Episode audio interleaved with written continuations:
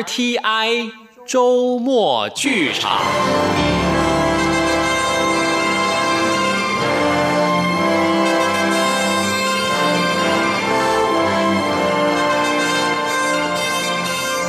顺治皇帝龙跃云津，许湘君制作，陈宗岳主述，邓荣荣导播配音，欢迎收听。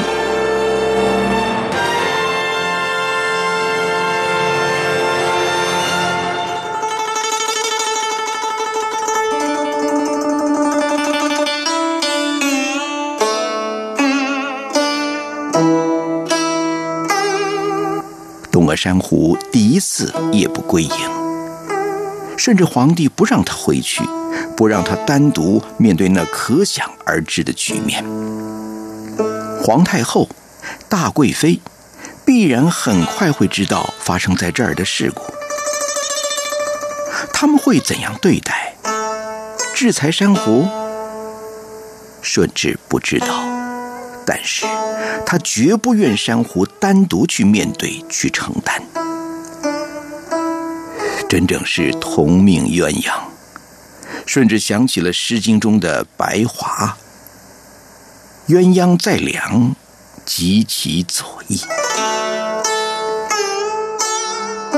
他也必须伸出手臂，把珊瑚紧紧拥抱在怀里，不让珊瑚受到任何的伤害。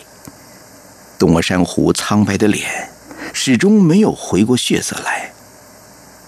珊瑚自相亲王离开后，就一直沉默的、恍惚的敛眸坐着。一开始还珠泪连连，后来连泪都没有了。这一切发生的太快，快到珊瑚几乎串联不起来，眼前只闪烁着片段。吴良辅气急败坏，领着个小太监在暖阁外禀报：“奴才禀万岁爷，襄亲王进宫寻福晋来了。”那时候他们正在下棋，珊瑚猝不及防，顿时不知所措。只听皇帝惊疑的问：“有这回事？”来自太后宫中的小太监回道：“太后命奴才来禀万岁爷。”和硕襄亲王爷已经到了大贵妃的宫里去了。又是一惊，太后，天哪！时间却由不得他细想，立持镇定，向皇帝说：“奴才马上赶到钟粹宫去，也许还来得及。”该来得及呀！岂料阴错阳差，却在养心殿门外的吴廊间，与襄亲王无可回避的狭路相逢了。珊瑚无法回想完整的情节，只记得薄暮薄过尔那张狰狞扭曲的脸、悲愤怨毒的眼，和一声声仿佛从四面八方挤压而来的咒骂，声声入耳。贱人，贱人，淫妇！然后，然后他的脸颊烧灼般火辣的疼痛，眼前直冒金星。人整个摔倒到地上，旋即又被揪起，面对着那张他不敢面对狰狞的脸。他摇撼着他，热气直喷到他脸上，牙缝中蹦出狠毒的话语，声声入耳。好个知书达理的贱人！珊瑚只能闭目等死。他知道，襄亲王绝饶不过他。他只有等着承受。然而，是一双有力的臂膀维护了他。然后，都发生了什么呀？伯母不过而走了，那凄厉的嘶嚎，那踉跄跌撞的身影，皇帝一定做了什么，说了什么，但珊瑚什么也想不起来。愿想，也不敢想啊。而最令珊瑚害怕的是，事还没有完结，珊瑚不知道，却确定会来的后果正步步逼近。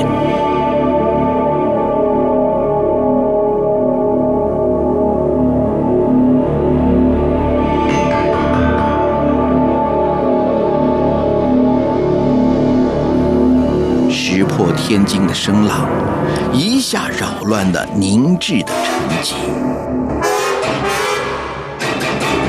云板，那一声声云板，直自耳际，如利刃般刺到他心底。他记得上一回云板传达的信息是：和硕正亲王吉尔哈朗薨逝。和硕乡亲王伯木博古尔薨逝。云板一响，孝庄太后立时拿桩不稳的身形摇晃起来，她几乎彻夜未眠。她怎能睡得着呢？在发生了那样的逆事之后，他派去给皇帝传话的小太监目击了一切。回来一五一十地向他禀报，他的心随着小太监的话一寸一寸地沉入了深渊。他的儿子说的什么话？那是个皇帝该说的话吗？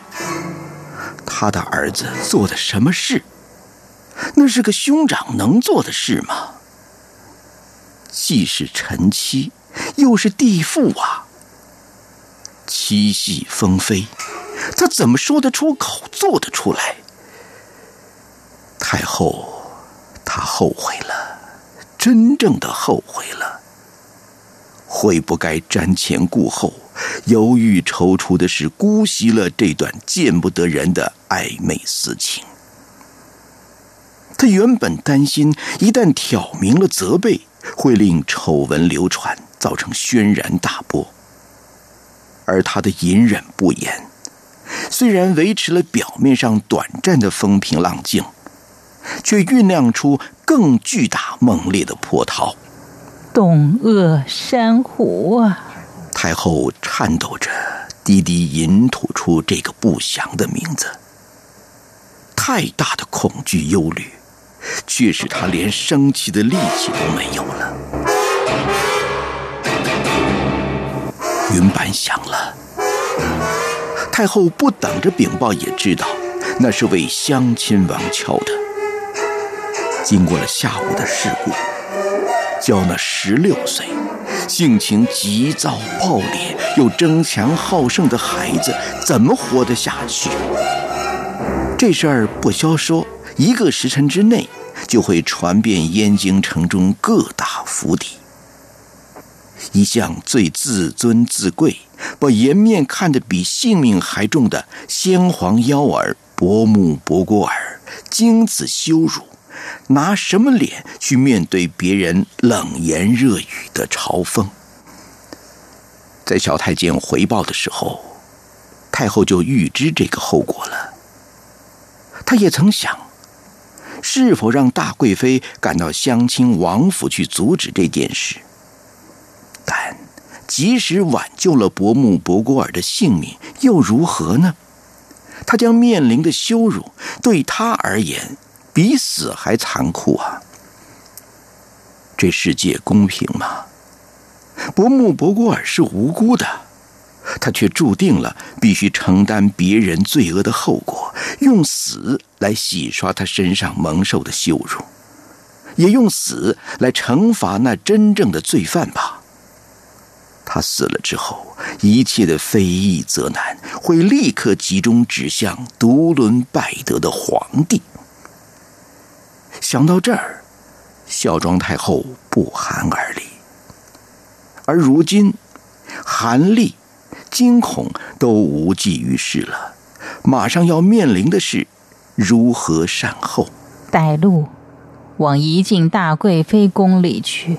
太后强自称持。扶着早因着担心守着他寸步不离的苏麻拉姑的肩，传下了口谕：“老主子，这会儿半夜三更呢。”见他走出寝宫，总管太监提醒似的问：“这会儿，这是不合仪制的，他知道，但仪制在常态下才该要求谨守。如今，唉，太后叹了口气。”义定大贵妃有丧子之痛，而且这祸还因他的儿子而起，他岂能为了所需的一掷，无动于衷般的毫无表示？他该歉疚，该悔愧，是他没有教好儿子，没有处理妥当，才酿出这样的滔天大祸来。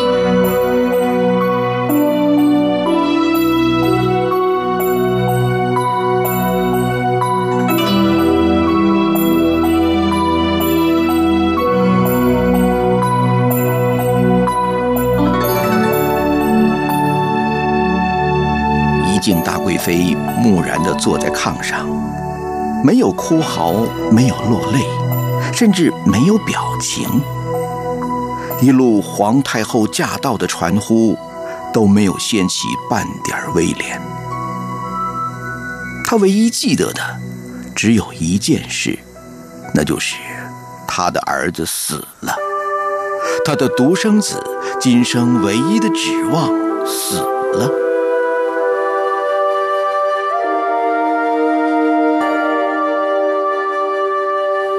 他本是蒙古林丹汗的大福晋，具有过人的敏锐与机智。在皇太极驾崩的乱局中，皇子中论贵宠的第一顺位，本是位居当时庄妃之上的他所生的儿子伯木伯过尔。他却虚衡形势，当机立断的自动让位，扶立福临，才安定了局面。然而，在常年不问世事的太妃生涯中，她的警觉性和敏锐度都退化了，远不如一直站在风暴中心的皇太后。或者，她一直强制着自欺，不敢去面对现实。也就是儿子伯木伯过尔受的是致命的羞辱，而媳妇儿董鄂珊瑚直到夜晚都没有回宫。大贵妃不敢有半点异于日常的作息，仿佛那样就一切都和平常一样了。然而云板声声击碎了她强自维持的平静。伯木伯郭儿死了，他惊坐而起，吐出了强自压抑的恐惧，强大又无以言宣的哀痛，使他成了泥塑木雕。不言不动的偶人，姐姐，姐姐，半跪在炕上，皇太后见到大贵妃的模样，再也忍不住的落下泪来，轻拍着她的面颊，口中不断的呼喊。已经大贵妃慢慢有了知觉，茫然抬头，看到太后含泪急切的脸，直觉的反应，皇太后。姐姐，你哭吧，你哭啊！太后摇着她，急促的语声。太师平日镇定平和的常态，一言触动意境大贵妃，这才惊天动地的发出了一声长嚎。伯国儿，随即昏厥而去。皇太后断喝着：“快传太医！”随即下了第二道旨意，命襄亲王福晋立刻出宫回府守丧。第二道旨意是盯着此时此际已无可逃避，也赶到大贵妃寝宫，刚踏进寝宫门的董鄂珊瑚说的。他没有疾言厉色的斥责怒骂。却使满心忐忑的董鄂珊瑚，在冷冷的眸光和冷冷的话语中，感觉跌入了黑暗、冰冷、万劫不复的深渊中。没有再看董鄂珊瑚一眼，皇太后亲自照料着逐渐醒转、泣不成声的大贵妃，让该受罚的人去领受惩罚吧。他知道。回乡亲王府扶丧的董鄂珊瑚将承受如何难堪的煎熬，但他没有丝毫的悲悯同情。该悲悯、该同情的，无疑的是与自己情同姊妹的大贵妃，和悲愤羞辱之下，用自己的手结束了自己年轻的生命的伯木伯国尔。他们才是无辜的受害者。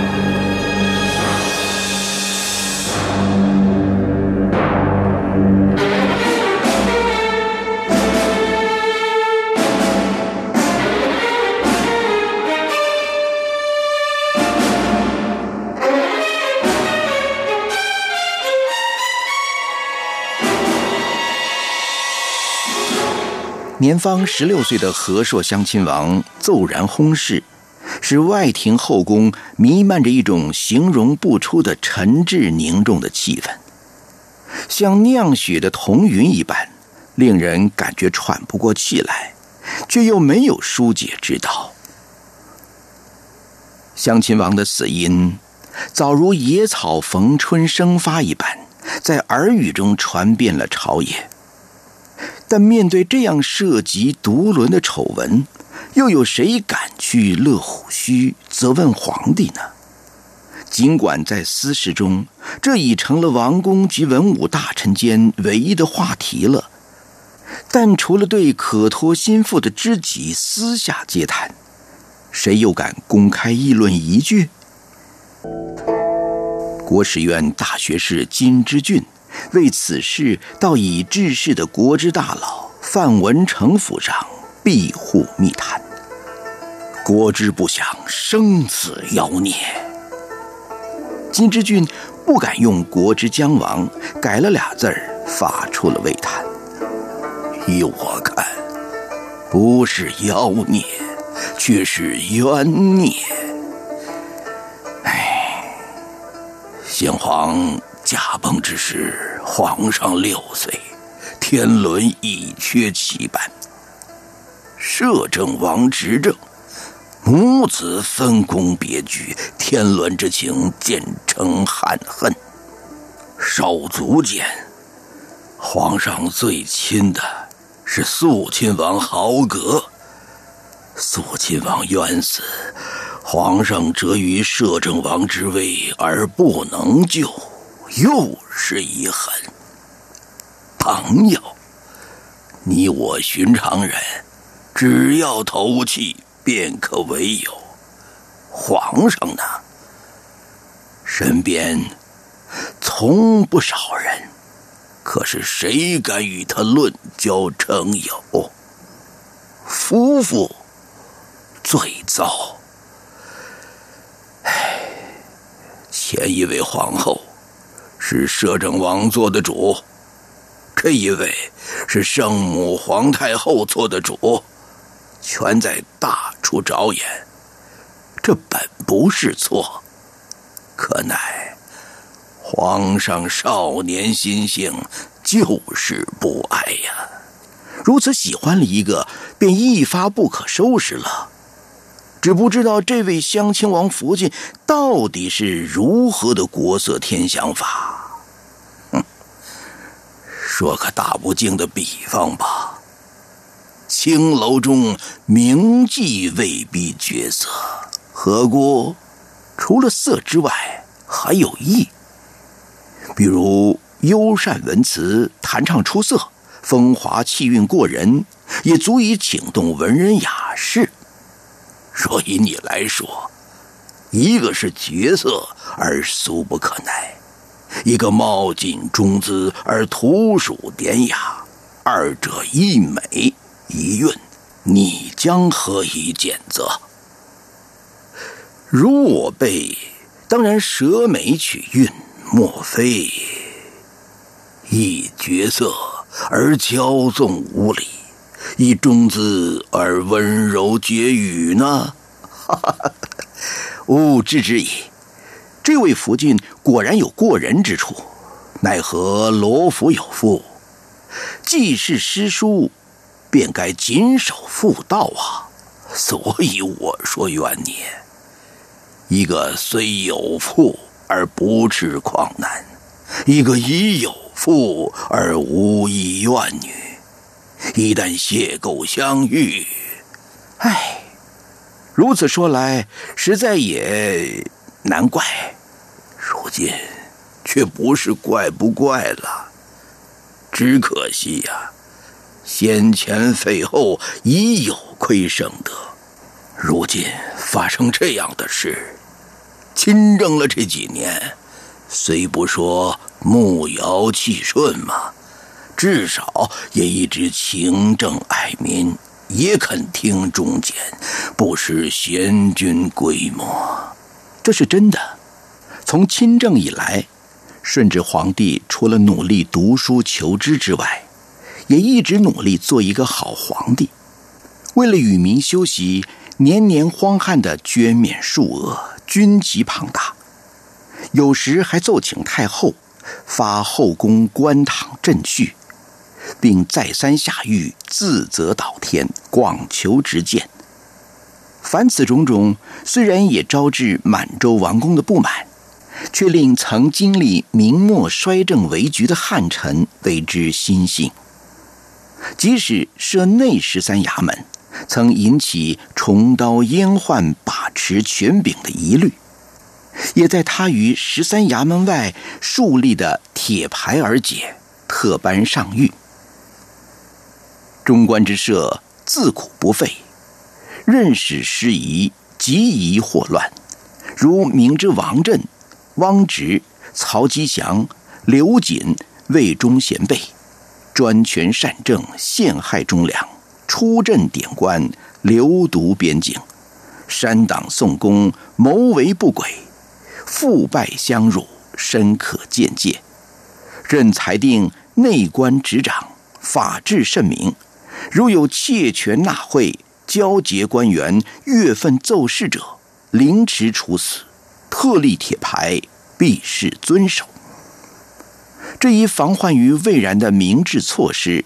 更使饱受大明宫权宦把持朝政之苦的群臣大为折服，处理任免诸事也力求公正，为恐满汉官员彼此芥蒂，一再重申立贤无方的立场，告诫群臣勿立门户，勿狭愤肆污，勿直贤苛节，恕还荡平之志。这些可以说是汉化的种种措施，也曾在满洲亲贵间引起相当的反对声浪。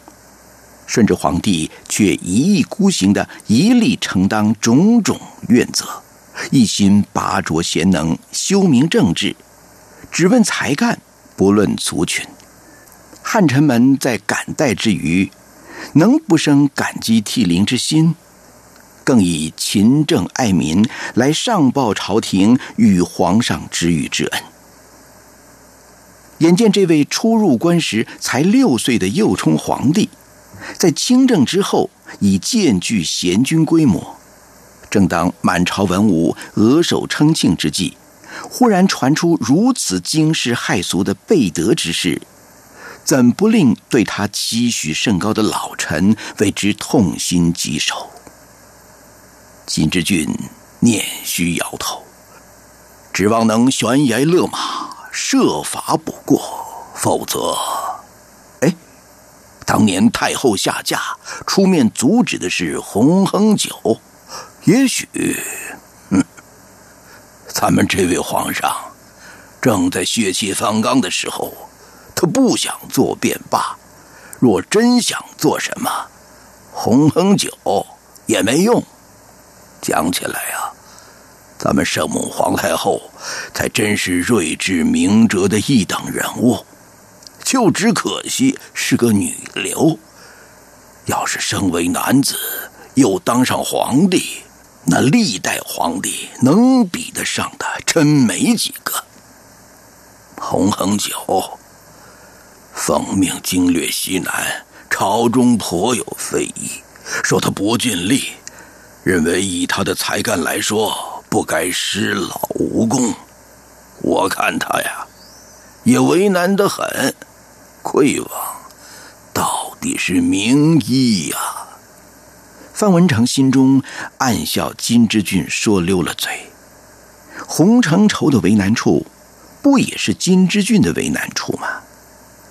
范文成自己还从未入世于明，已有汉奸之名。这二人都曾受前明崇祯皇帝特大知遇之恩，当然更难逃二臣之骂。口中却说：“原也为难，到底是雇主起疑赶尽杀绝。洪恒九不是这等人，要么如今的平西王吴三桂倒真愿立此不世之功。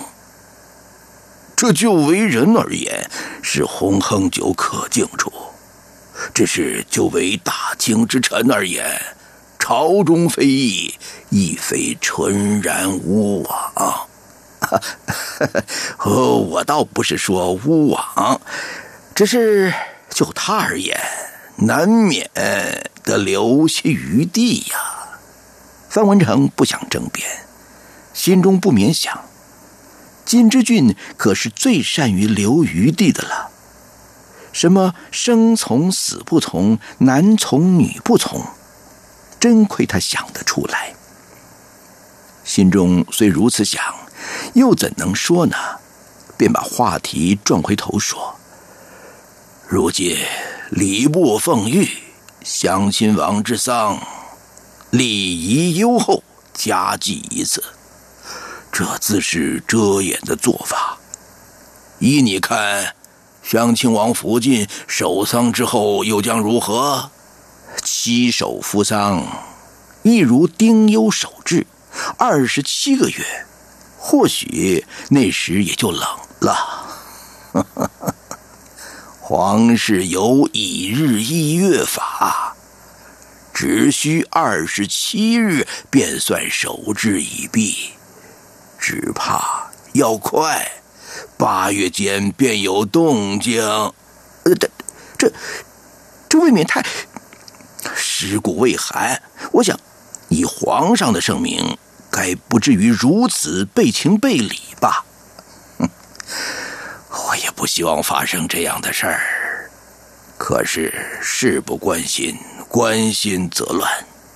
我听卓金说呀，襄亲王妃回府守丧，处境甚是难堪。这本是可想而知的。他可以不见吊唁的王公大臣，不能不见内眷呐。而这些个福晋格格命妇们，哪个是省事儿的？况且，首先皇太后就不亮，我只担心呐，这反倒是会激得皇上决绝到底。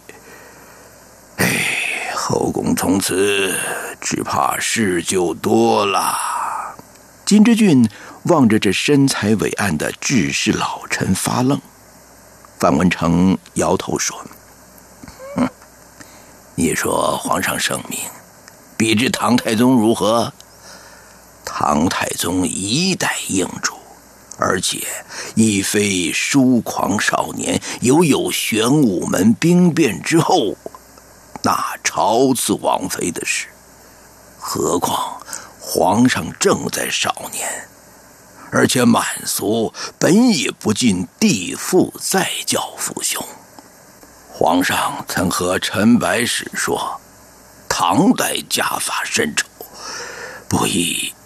可是太宗皇帝有名誉，严禁同族婚娶。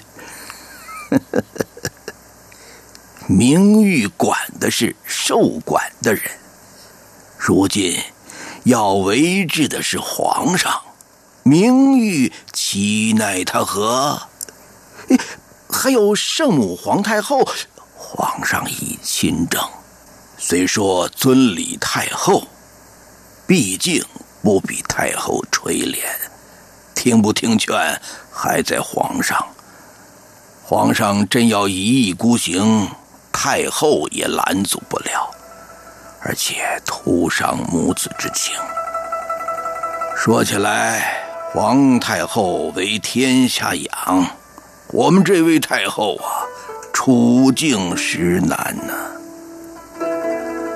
金之俊颇有同感，但他仍然不敢相信，皇帝真会冒大不韪把帝父纳入后宫。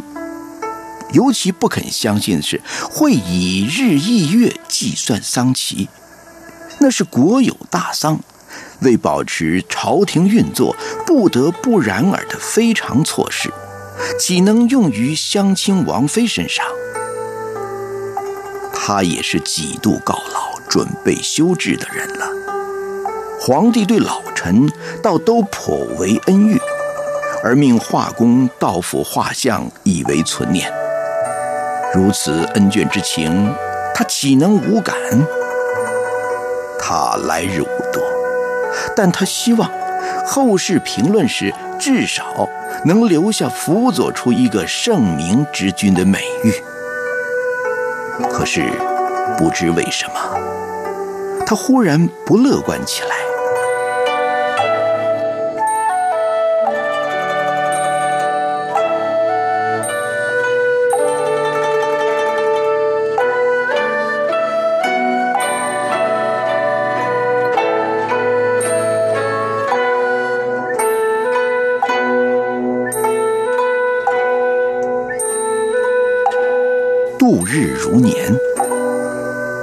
个珊瑚一声缟素，默然承受着来自四面八方的羞辱。他从来没想到过，这些曾经与他热络友善、有如深闺知己的姐妹涛，一旦反言相向，是如此刻薄寡恩，毫不容情。那些犀利而刻毒的言辞，如果……是一支支的箭，他已被射成一只刺猬；如果是一把把的刀，他也已经被栾割的体无完肤了吧？珊瑚终于知道了那传说中的酷刑——凌迟是什么滋味而就自己的罪名所该承担的，不正是凌迟？珊瑚没有一言辩解。在内心深处，他也早已为自己定了罪。他所受的一切都是罪有应得。他对不起所有的人呐。他的母亲自幼教他以真顺，他还记得母亲曾说：“事有百行，以孝为先；女有百德，以贞为首。”他也记得。这是母亲亲自教他《诗经》的忙时特别提出来的教诲。母亲历经丧乱，委屈无奈的成为粗鲁武夫妾室的母亲，是不是早看出了什么？竟在他未入宫之前，教他读了这首诗，又说了那番话。他玷辱了母亲的教训。他犯下了女子最不可原谅的罪恶，那就是失贞，甚至因而害死了应该誓死相从、仰赖中天的丈夫。母亲将会如何伤心，又如何在董鄂家为他而遭受非议，抬不起头来做人？他岂止伤了一个母亲的心？他同时也伤了皇太后和她的婆婆。意境大贵妃的心呢？皇帝为他而圣德有殿，襄亲王为他而羞愤自尽，命襄亲王福晋立刻出宫回府守丧。他记起那冷冷的话语和冷冷的眼神，使他仿佛一下跌入了冰窖。他罪有应得。他一点也不怪皇太后的无情，他对不起皇太后。皇太后曾那样优容宠爱过他，是他伤了皇太后的心，是他亏负了皇太后的宠爱。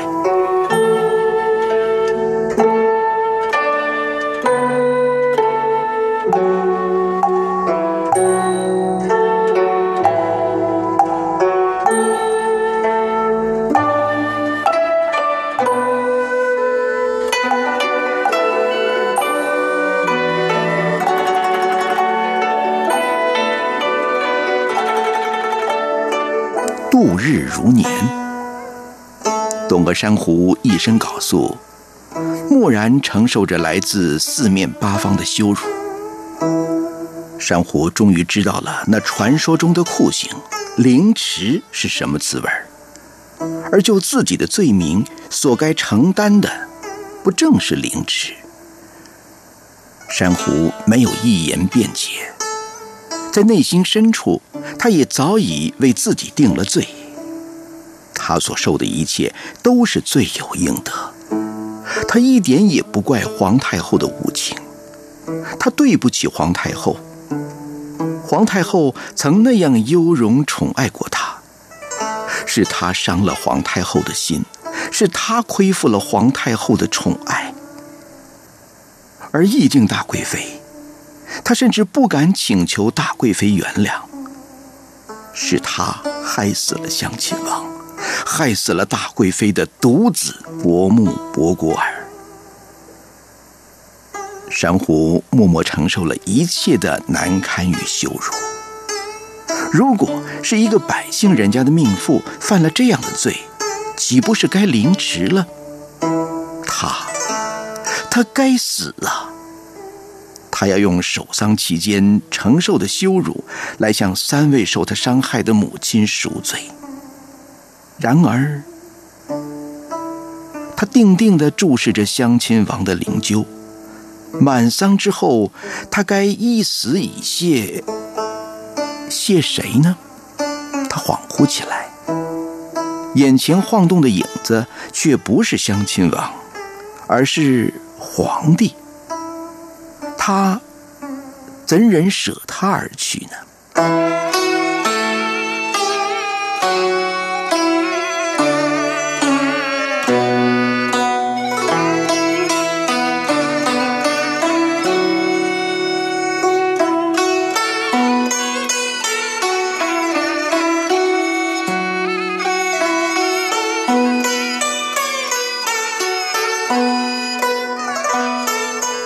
乾清宫中的侍卫、太监，这些日子一直在战战兢兢中度日。万岁爷的脾气，在正式迁入新修好的乾清宫后，加倍的难伺候了。以前挨鞭打的还是小太监，如今连大太监都难幸免。还说自从设十三衙门，太监就翻身了呢。其实只是名目好听，该倒霉的时候照样逃不了来势凌厉的鞭子。尤其如果万岁爷亲自动手，稳、准、狠，一分也不差。经历过前明好日子的老太监，格外思念起雇主来了。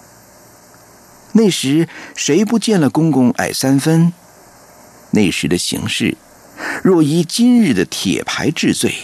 太监早死绝了，皇帝的心事，太监们也是心知肚明，还不是为了襄亲王福晋？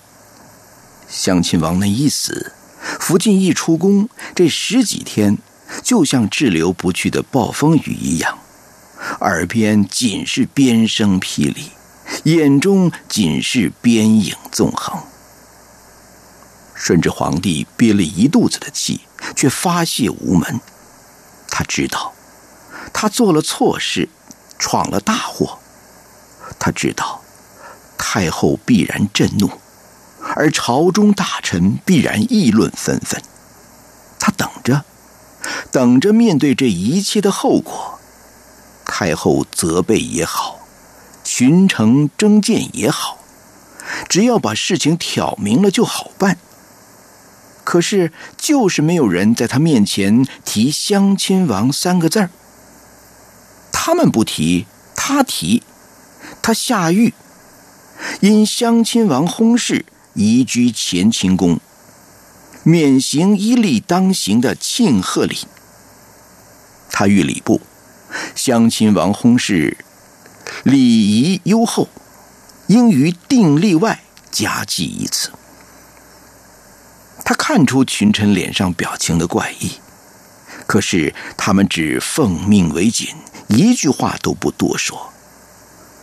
而皇太后见到他也一字不提相亲王的事儿，使他更憋得快疯了。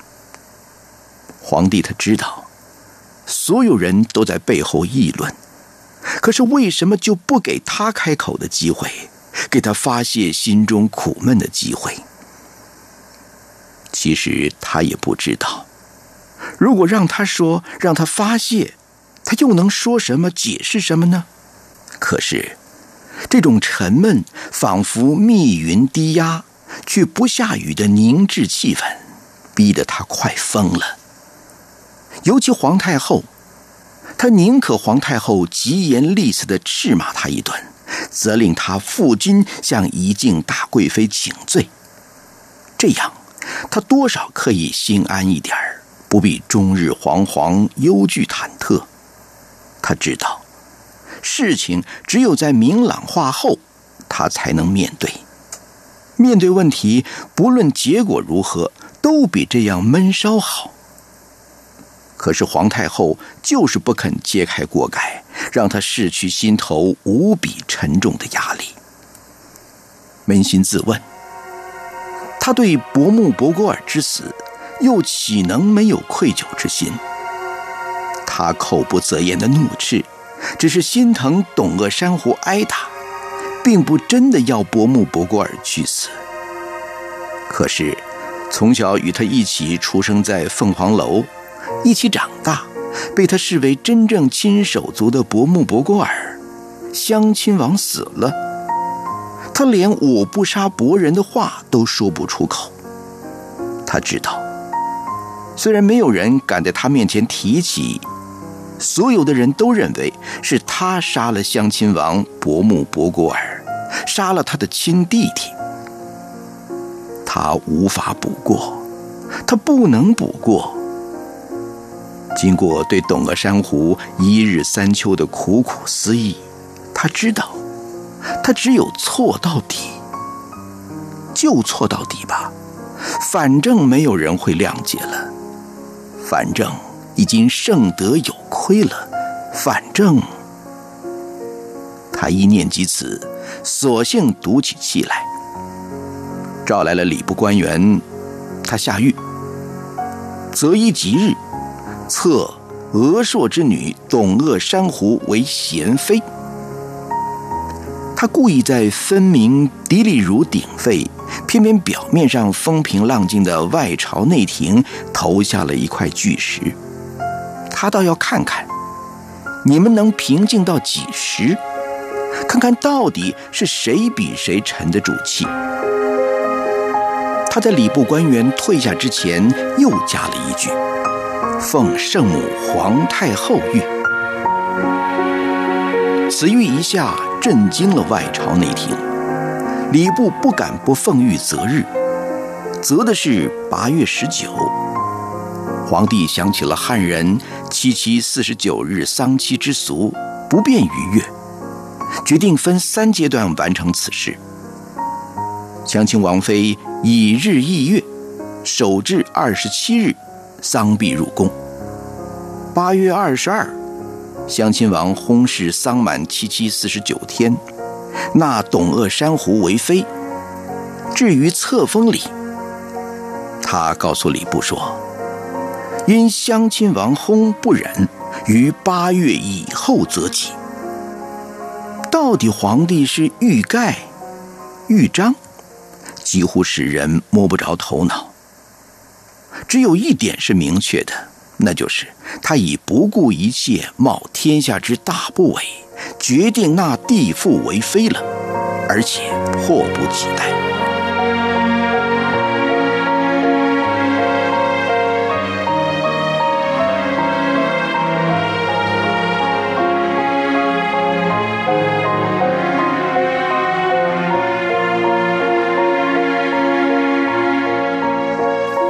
至此，皇太后不慕不泰，真到了忍无可忍的地步了。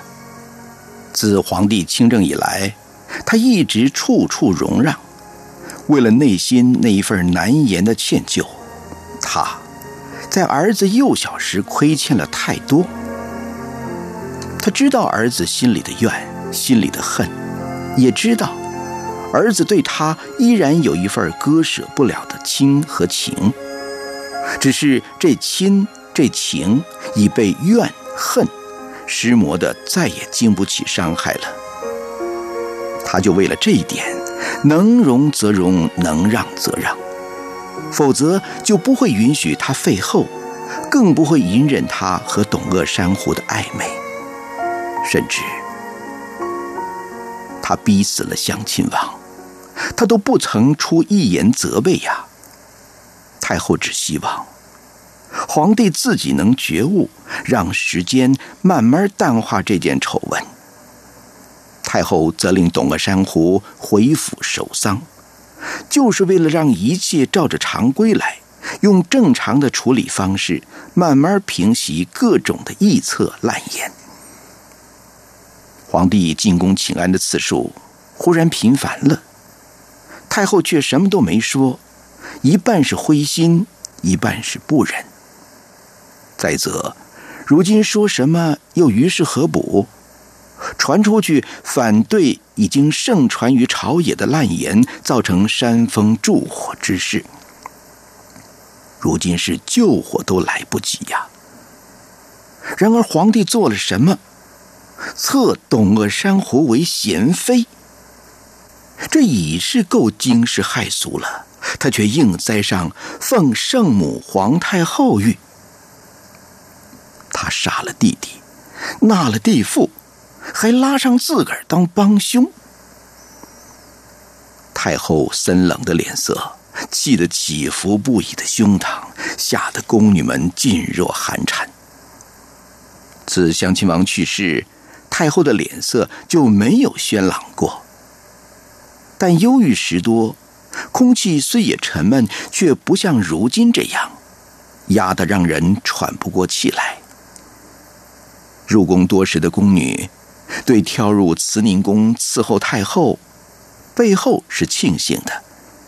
已入中年的太后，虽说不上如何慈祥可亲，身份的差距，实在他们也不可能指望太后更如何可亲。但至少是个相当明理而且体谅下人的主子。他很少发怒，很少出言责备，但那不怒而威的尊贵，自然令人敬服。有时公主、后妃们来请安的时候，太后也很健谈；平日则相当沉默，沉默中偶然也流露着心事重重。但他们没见过太后如此的愤怒气恼，如此勃然作色。赵皇帝，终于太后发出了口谕，只三个字，却吐得如此沉重。仿佛每个字上都缀着沉沉的铅块。诈，总管太监领了旨，退出宫去。宫女们仓皇不知所措。只见宫中当家主事的女总管，还是太后当初陪嫁的苏麻拉姑，躬身对太后说些什么。太后面无表情，向她挥手，她又向宫女们挥手。一时，宫中便退得一个人不见，连苏麻拉姑也都退出了宫门之外。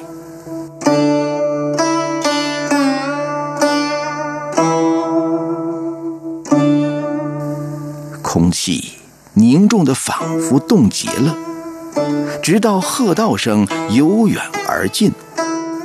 见到宫门口满脸愁容的苏麻拉姑，顺治这才警觉到。他又盼又怕的时刻来临了。明明是自己蓄意造成，此时此际，他却又不由有些忐忑不安起来。他停下脚步，望着苏玛拉姑。这在顺治六岁登基时，为他赶制第一件龙袍，一生未嫁，忠心耿耿地伺候着皇太后的妈妈。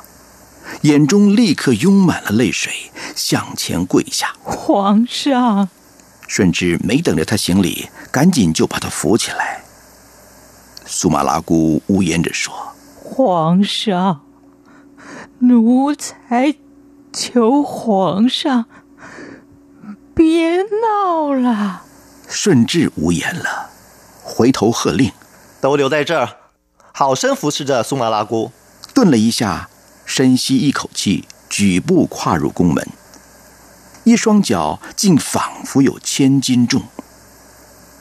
皇太后木雕般的坐在正位上，取代慈容的是满脸凛然。皇娘吉祥。顺治一言出口，便觉得已矮了半截。平日他只呼额娘，额娘这称呼自然而透着家常的亲切。只有在他心中有所疑虑，甚至不安的时候，才不知不觉用上敬称，加了个“皇”字儿，彼此仿佛就生分而疏离了。皇太后冷然道：“吉祥。”我哪儿敢指望吉祥？只求皇上赏我几年舒坦平安的日子过，将来还有脸去见列祖列宗，我就感激不尽了。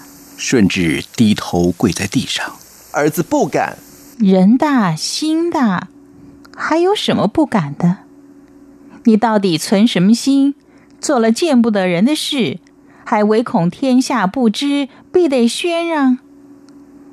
逼死了一个弟弟不够，还要把弟媳妇儿接进宫来封妃，好让天下人都知道，皇帝为了夺占地富，不惜诛杀手足吗？甚至不能不变，儿子没有杀伯木伯国儿的意思。你没有，你只差没有在他自刎的时候给他递刀，如火上加油般。太后额上的青筋都焚了起来，使她虽入中年，却一直保持着美丽润泽的容颜，平添了几许戾气。太后想起了那件事，就不禁痛心疾首。你怎么能糊涂到这个地步？后宫里妃嫔多少，还不够，不够在秀女里挑啊！偏偏看上弟媳妇儿，董鄂氏被夫偷情，襄亲王教训他，教训错了，你去护，还叫襄亲王去死。论该死，该死的是你心坎上的董鄂珊瑚，可不是襄亲王伯木伯果尔啊！该死俩字儿由太后口中发出来，顺治不由得一颤。该死的不是珊瑚，是儿子。是你。可是因着你是皇帝，襄亲王既不敢犯上，又因为你护着董鄂珊瑚，他连被夫偷情的淫妇都不能治，反吃你一阵奚落，一个耳光，还叫他去死，叫他还有什么脸面再活着？你还说你没有杀他的意思？皇太后声色俱厉地说：“明摆着，你没给人留活路啊！可怜他才十六岁，是你皇阿玛的亲生子，是你的亲手足啊，就叫你活活的逼死了。”顺治俯首无言，拿定主意，让太后宣泄个够。对他，在当面受责的难堪之余。竟也有婴儿如释重负，减缓了心中自责的压力的轻松。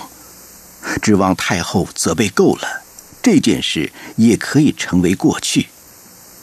顺治如此想着，耳边却听太后问说：“你倒说，你悔是不悔呀？”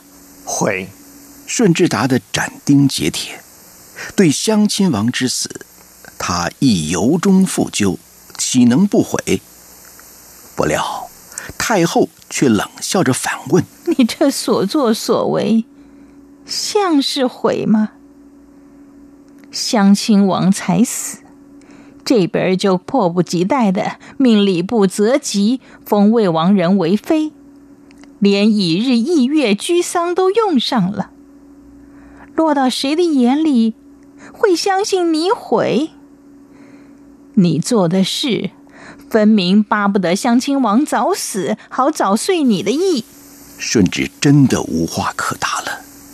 他知道句句事实，甚至他也不敢细细分析自己的心态，是否真为襄亲王之死负愧后悔，还是多少有些正中下怀。他直觉的并不希望襄亲王死。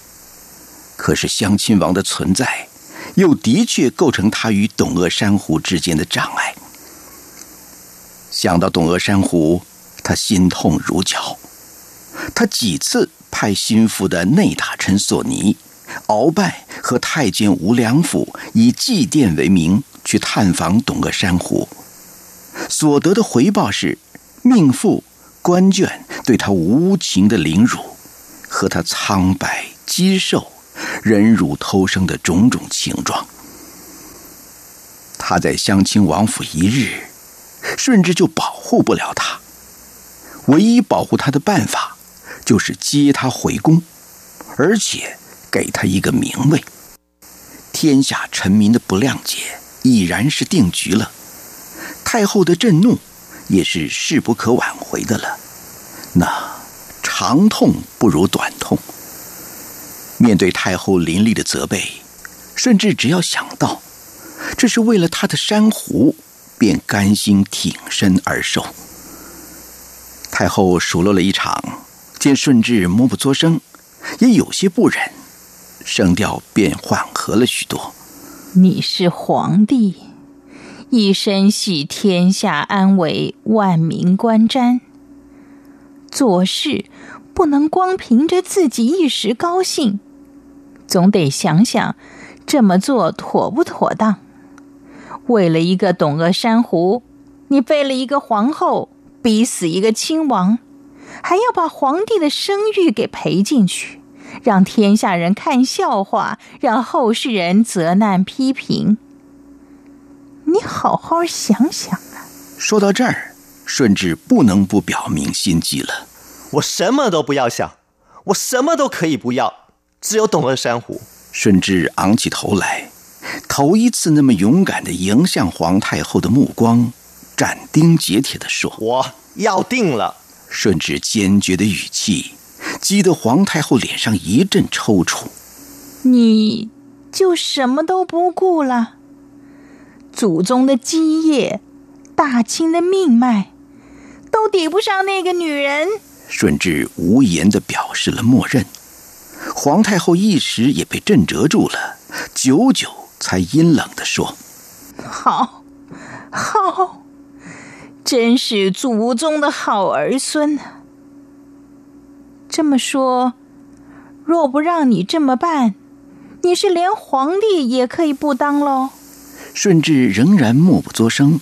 皇太后凄然的说：“早知这样，当初费那些心做什么？你知道，为你登基。”李亲王代善连自己儿孙都杀了，豪格又是为什么死的？如今落得这样，想起豪格的死，顺治对多尔衮的隐恨又被挑了起来。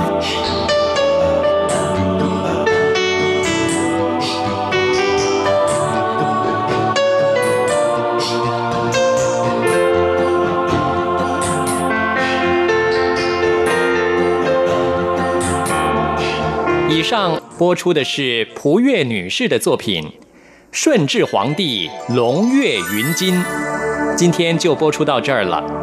下周同一时间，请继续收听。